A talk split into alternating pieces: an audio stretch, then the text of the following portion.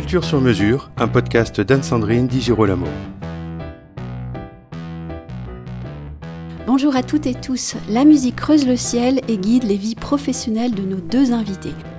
La première, c'est Nathalie Debade-Renvoisé, psychologue, chef de projet Mieux vivre le cancer à l'hôpital Gustave Roussy et mélomane, et auteur de la magnifique biographie de la pianiste Brigitte Enguerrer, biographie publiée chez Bûcher-Chastel.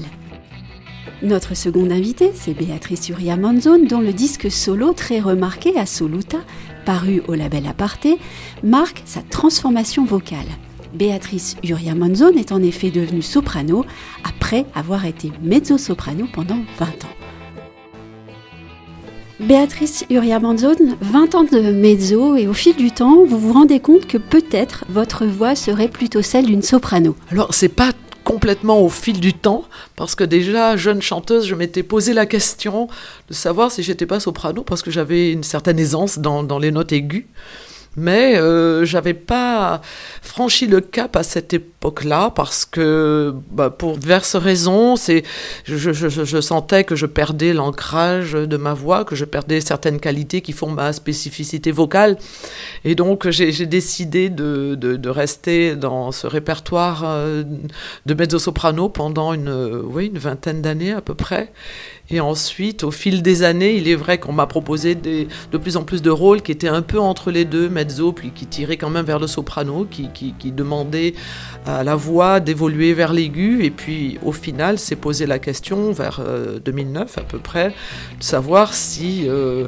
si je pourrais pas carrément franchir le cap et euh, m'attaquer à des rôles bien plus euh, bien plus soprano, bien plus évidemment euh, soprano. Y a-t-il eu un rôle déclencheur? En tout cas, il y a eu un moment déclencheur. Il y a eu plusieurs rôles déclencheurs qui m'y ont amené petit à petit. Euh, déjà, quand on chante dans le Didon, dans Les Troyens, quand on chante le Cid dans Chimène, dans, dans le Cid de Massenet, euh, ce sont des rôles quand même qui, qui, qui, qui, demandent une amplitude vocale qui va plus quand même vers, vers le soprano. Donc euh, le, tournant, disons, a été euh, à Orange en 2009 quand j'ai chanté Cavalleria Rusticana au Corrigi ou lors d'une interview, parce qu'il y a toujours une interview en direct à la télé, le présentateur qui, était un, qui est un ami qui s'appelle Alain Duo et qui connaît bien ma voix et qui depuis plusieurs années n'arrêtait pas de me dire il faudrait que tu chantes Tosca, il faudrait que tu chantes Tosca, et moi un peu réticente et un peu effrayée par, par l'énormité de ce rôle, je, me cachais derrière des, des, raisons qui n'étaient pas les bonnes, mais si ce, si ce n'est la peur en fait. Et donc... Euh, et là, il me piège un peu, entre guillemets, en posant la question directement à la télé. Et donc, j'ai pas, pas vraiment fait marche arrière, mais je lui ai dit oui, peut-être, on peut y réfléchir, je ne sais pas. Bon. Et quelqu'un, euh, monsieur Dufaux, directeur des Corrigis d'Orange, et à l'époque aussi directeur du, Grand Théâtre d'Avignon, m'a dit euh, Je vais monter euh, Tosca pour toi si tu veux. Et donc là, j'ai dit bon, alors, qu'est-ce qu'on fait? Et je lui dis Je suis assez en confiance avec toi, donc je vais travailler le rôle je vais te le chanter. Et puis si tu estimes que je suis capable de, de le faire, on, se lance dans l'aventure.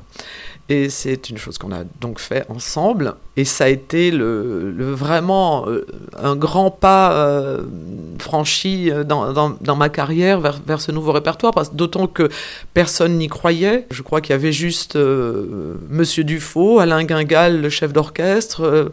Madame Dufaux, qui, Nadine, qui faisait la mise en scène. On devait être trois ou quatre à, croire que je pourrais y arriver. Même mon agent était réticent. Et je crois que j'avais j'ai une voix tellement, euh, tellement sombre hein, qu'on n'imaginait pas que, que, je puisse l'éclaircir au point d'aller vers ces rôles euh, aigus. Mais malgré la peur, vous avez cru en vous-même au fond. Je crois que c'est une chose euh, primordiale dans, dans ce métier. Je, rétrospectivement, je me rends compte que même quand j'ai chanté Carmen, alors qu'il pour le coup était vraiment un rôle de mezzo-soprano, on a toujours, on, m'a toujours mis, pas, pas des barrières, puisque la preuve c'est que je les ai franchies, mais euh, toujours émis des réticences. J'avais certes, j'avais pas 30 ans quand j'ai chanté Carmen à, à, l'Opéra Bastille, et déjà tout le monde me dit mais tu es folle, tu es trop jeune, la salle est trop grande, c'est trop dramatique le quatrième marque, tu ne te rends pas compte. Et c'est, au bout d'un moment, je me dis, c'est quand même fatigant d'avoir des gens tout le temps négatifs. Donc, j'ai cru, j'y ai cru, bah, il me suffisait de trois personnes en qui j'avais une entière confiance, dont Alain Duo, bien sûr, qui, pour que ça me motive et que ça me porte. Et puis surtout, ça a été un travail acharné, un travail euh, quotidien pour arriver à chanter ce rôle. Comment est-ce qu'on définit sa tessiture vocale? Et ensuite, Comment est-ce qu'on travaille? Mais c'est très, très, je crois que c'est la chose en fait la, plus difficile de, d'arriver à, à, à, se connaître, à se connecter à soi-même, à, vivre en, en vérité avec son corps, parce que on peut très bien avoir des fantasmes de rôle, oh, j'aimerais chanter ça, je me vois bien dans ça, et, peut-être que notre voix ne correspond pas à ça. Moi, par chance, je crois que, que ma voix correspond à, mon tempérament, mais il y a des gens qui, qui, ont une espèce de frustration par rapport à des rôles qu'ils aimeraient chanter, et, la voix ne correspond pas, donc ils se mettent peut-être parfois à trafiquer, et, donc ils se mettent finalement en danger, parce que, parce que le corps a toujours raison, en fait. Donc... Euh, donc je crois que c'est la, chose la plus difficile, c'est définir son répertoire, définir quelle voix on a. Dans votre disque Assoluta, les, héroïnes que vous portez sont euh, passionnées, euh, révoltées, ardentes. Euh, est-ce que vous faites partie de ces femmes-là? Bah, euh, en tout cas, c'est vrai que je me reconnais dans, cette passion, je me reconnais dans cette, ce côté très entier, euh, euh, et, je me reconnais dans, dans, dans, dans leur quête d'amour, dans leur souffrance, dans leur trahison, dans... oui, c'est des choses que. Ce sont des femmes qui me parlent. Et, c'est vrai que quand on interprète des, femmes comme ça, on, on, essaie de. Enfin, en tout cas, moi, j'essaie de comprendre comment elles résonnent en moi dans, dans, leur souffrance, dans leur tendresse, dans, dans, plein de choses. Après, effectivement, quand on voit Macbeth, Lady Macbeth, qui est une femme, qui est une femme terrible, euh, avide de pouvoir, alors là, pour le coup, je, je me, je me retrouve pas personnellement là-dedans, mais j'essaie quand même de comprendre la, psychologie de cette femme et, ce, je sais pas comment la, la définir, mais finalement, cette souffrance qu'elle a en elle ou ce manque ou comprendre pourquoi elle en arrive là à demander à son mari de, tuer le roi pour prendre sa place cette soif de pouvoir. C'est une ceci dit c'est une chose qu'aujourd'hui même je ne comprends pas dans, dans notre société.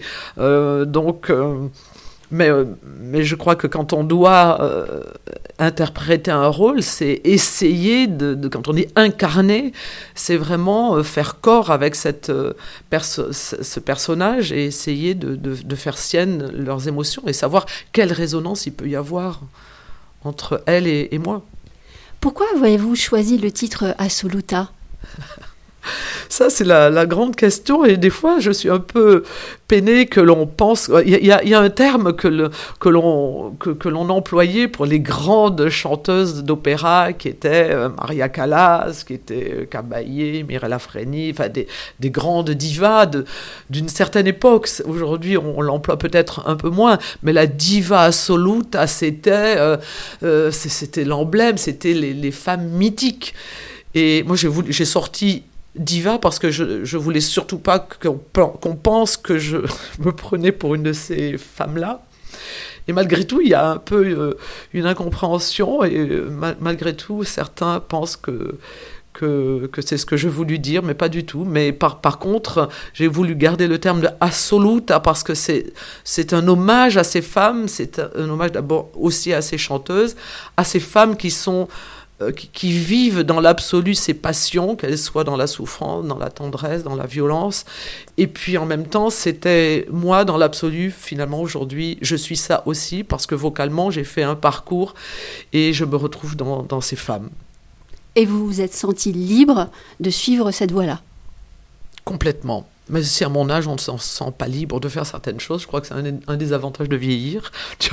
bon, ben, voilà. Après, voilà, effectivement, c'était un peu euh, euh, osé, peut-être, parce que pendant 20 ans, j'ai chanté les, les mezzo-soprano, et que là, je m'attaque à un répertoire euh, énorme, quoi. Énorme. Après, il y a des, certains rôles que je ne chanterai jamais en scène. Mais là, je me suis fait plaisir. Bah, écoutez, je pense que j'ai le droit, en fait. Après 30 ans de bons et loyaux services. Je m'octroie ce droit.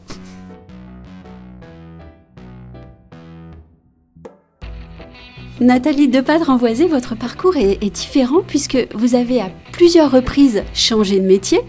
alors que Béatrice Surya-Monzon, vous avez gardé le même métier, mais vous avez évolué. Nathalie, vous, vous avez toujours gardé un fil rouge, qui est celui de la musique, tout en évoluant dans divers secteurs très différents. Euh, le marketing, le commercial, la santé et puis aussi euh, le journalisme et la presse musicale. Est-ce qu'il est compliqué de mener deux fronts, deux vies professionnelles aussi compliquées ou est-ce que je ne peux pas m'exprimer comme ça? Non, moi j'ai jamais eu l'impression de mener deux fronts, oui, plusieurs activités en même temps, mais ça je pense que tout le monde le fait. Moi je vois le lien entre tout ça, donc j'ai pas du tout le sentiment d'avoir deux vies professionnelles. Mais vous savez, moi j'ai fait de la musique j'ai commencé très jeune en fait. Voilà, je venais d'une famille par mon père de, de musicien, avec une grand-mère qui est prof, professeur de solfège et de piano. Donc j'ai toujours et j'ai fait mes études parallèlement et j'ai toujours en fait eu, mais comme tous les gens qui, enfin beaucoup, beaucoup, beaucoup de gens font ça, une, une donc une, une, scolarité plus une vie, une quand même un, un, investissement dans cette vie musicale qui était important. Et en fait, c'est ça que j'ai toujours mené en parallèle. Après, il se trouve effectivement que j'avais fait à la base une école de commerce puisque j'avais pas choisi de faire la musique en professionnel. Ça, ça a été vraiment le, seul choix, je peux dire, qui, qui, que j'ai fait. Euh, et donc, après cette école de commerce, j'ai travaillé plusieurs années dans, euh, voilà, dans le marketing. Bon, je ne me plaisais pas dans ce métier, c'était, c'était vraiment pas un métier qui était pour moi. Et je me suis très vite rendu compte que je voulais euh, aller vers les métiers de la santé ou les métiers. voilà, au moins des ressources humaines. Enfin, c'était encore très flou et ça s'est précisé au, fil des ans. En tout cas, j'ai toujours eu un métier. Voilà, ça c'est la une constante. Et l'autre, c'est la musique qui est resté le fil rouge et, qui m'a permis à certains moments, euh, euh, qui étaient quand même compliqués parce que c'est pas toujours évident ces changements de carrière, de, quand même m'épanouir et, savoir que ça c'était là en fait. Voilà, la, musique c'est quelque chose qui fait partie de moi depuis toujours et, j'ai construit des choses autour de ça, oui, euh, sans en faire une profession, on va dire, sans en faire mon métier. Sans en faire une profession, mais vous, euh, vous venez quand même d'écrire une biographie magnifique euh, publiée chez euh, Bûcher-Chestel. Oui, mais c'est pas, comment dire, alors l'écriture, c'est peut-être l'autre fil rouge, en fait. j'ai toujours écrit, j'ai toujours aimé écrire. Voilà, ça c'est aussi quelque chose qui fait partie de moi. Donc, encore une fois, je vois pas ça comme des choses tellement euh, ni opposées, ni, euh, ni un emploi du temps complètement incroyable, pas du tout, ça, se fait naturellement. Et il se trouve, pendant quelques années, je me suis reformée donc, pour aller vers les métiers de la santé en psychologie, et j'avais du temps, puisque je faisais des études, j'avais pas de poste par ailleurs. Donc, donc là, j'ai commencé à travailler pour la presse musicale.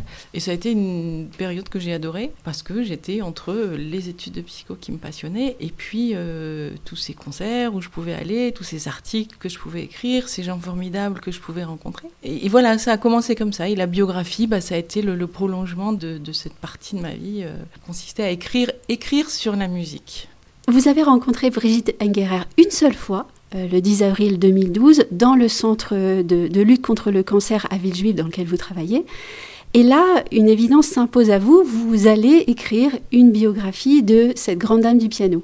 Oui, exactement. En fait, depuis déjà plusieurs années, j'avais dans l'idée de faire un travail plus long, plus abouti que des portraits que j'avais pu faire. J'avais beaucoup aimé cette partie qui consistait à faire des portraits de, musiciens exclusivement.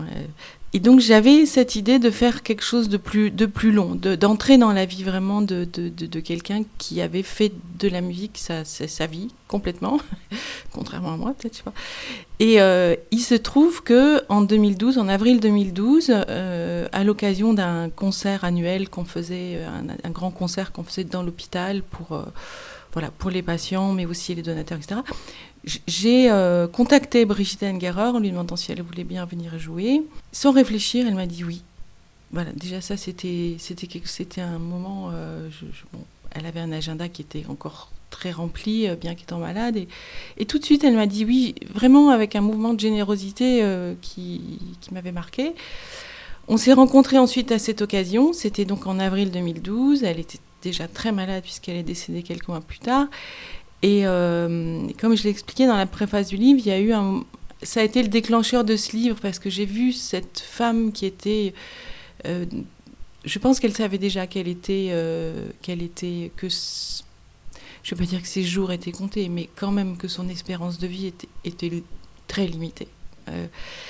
Et je l'ai vu se transformer au cours du concert qu'elle a donné dans l'hôpital. J'ai vu la musique la transformer. Comme je voyais la musique aussi euh, aider, accompagner les patients dans, dans, dans, dans le, le, ce que je faisais moi dans l'hôpital. Voilà. Et là, vraiment, euh, euh, ça a été un moment très fort. Et bon, ensuite, voilà, elle est décédée, etc. Et, vraiment, très peu de temps après, après sa mort, j'ai commencé à, à penser, à, écrire sur elle. Et je voyais déjà le premier chapitre qui était la dernière séance. Parce qu'il y avait eu évidemment ce concert à l'hôpital et il y en avait eu d'autres, en particulier un concert au Théâtre des Champs-Élysées qu'elle a donné euh, un mois avant sa mort quand même. Hein. Il m'a semblé aussi intéressant de relever que vous avez choisi le genre, de, le genre littéraire de la biographie. Euh, Est-ce que c'est son parcours de vie euh, très fort qui vous a également euh, inspiré? Bah, il y avait dans son parcours, oui, des choses. Bon, déjà, c'était une très grande pianiste. Moi, elle était une génération vraiment, je l'ai toujours admirée.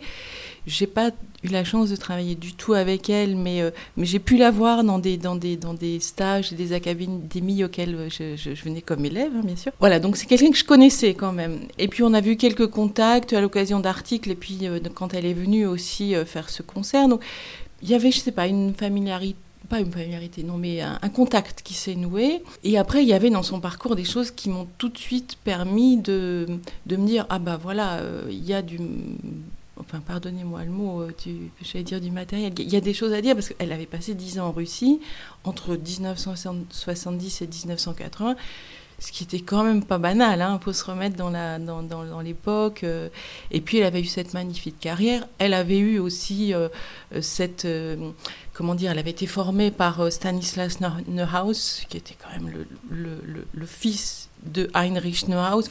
Il y avait quand même beaucoup de choses dans sa carrière. Un prix Reine-Elisabeth, un prix Tchaïkovski. Euh, euh, il y avait déjà beaucoup de choses qui, qui, apparaissaient comme ça toutes seules quand j'ai commencé à réfléchir à ce projet. Oui. Et puis euh, d'autres choses plus, plus personnelles et sensibles. Je pense à des déracinements, la Tunisie, la France, la Russie, à nouveau la France. Une, une, peur folle du trac qu'il a mené toute sa vie, ou même le fait que sa vie de concertiste ne lui plaise pas forcément.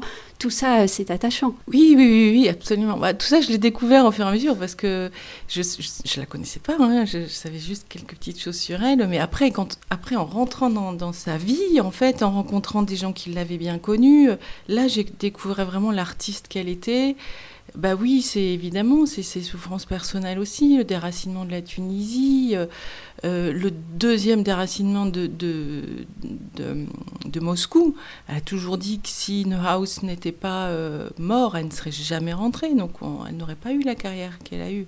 Donc il y avait des, aussi des... Sa vie a été faite de, de, de ruptures. Euh, le mariage après avec Yann Kefelec et puis le divorce.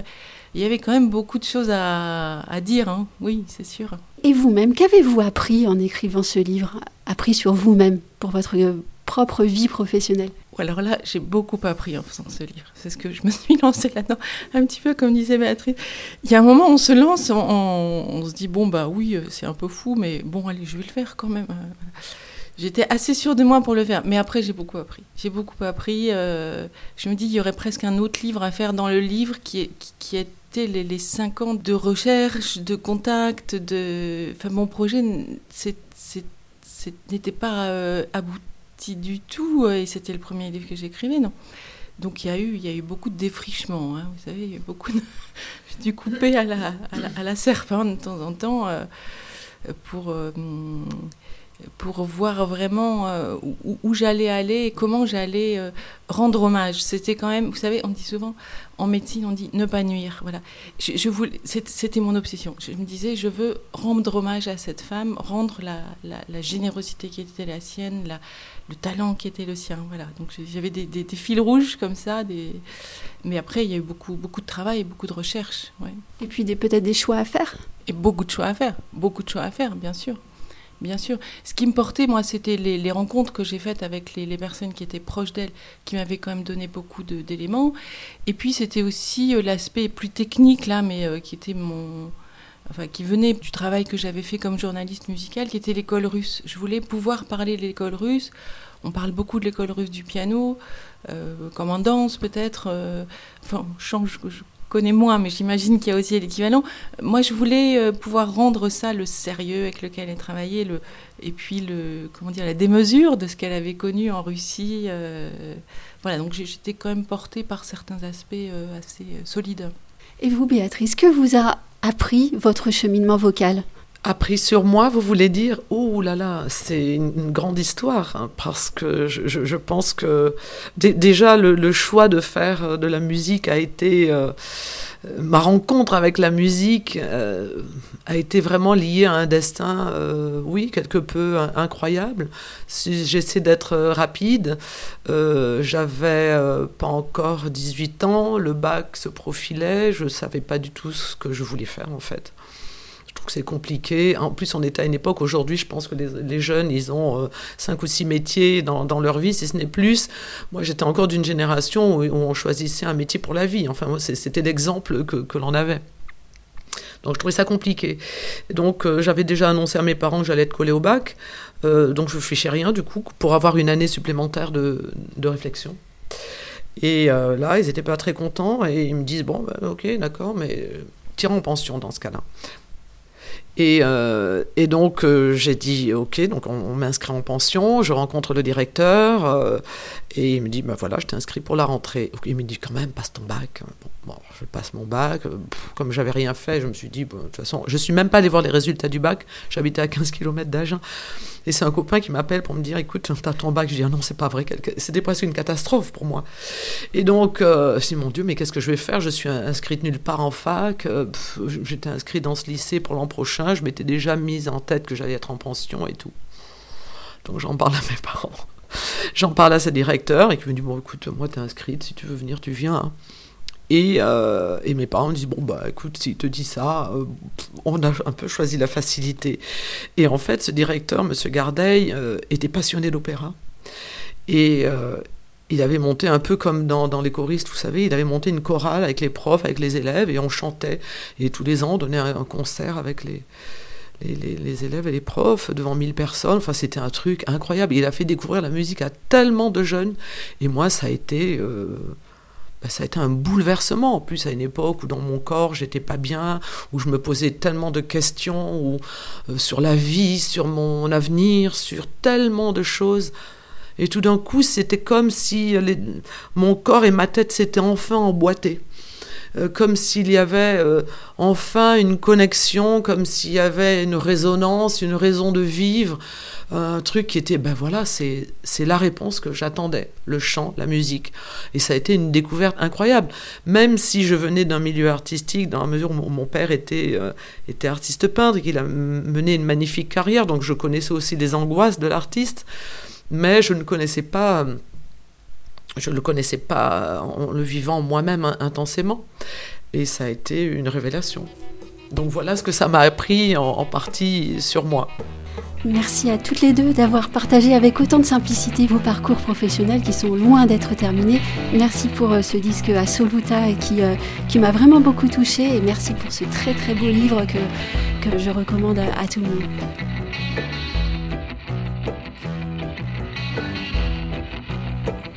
Retrouvez Culture sur mesure avec Anne-Sandrine Di Girolamo et ses invités sur toutes les plateformes de téléchargement ainsi que sur Gangflow. Suivez toute l'actualité de votre podcast Culture sur mesure sur les pages Facebook, Twitter et LinkedIn d'Anne-Sandrine Di Girolamo.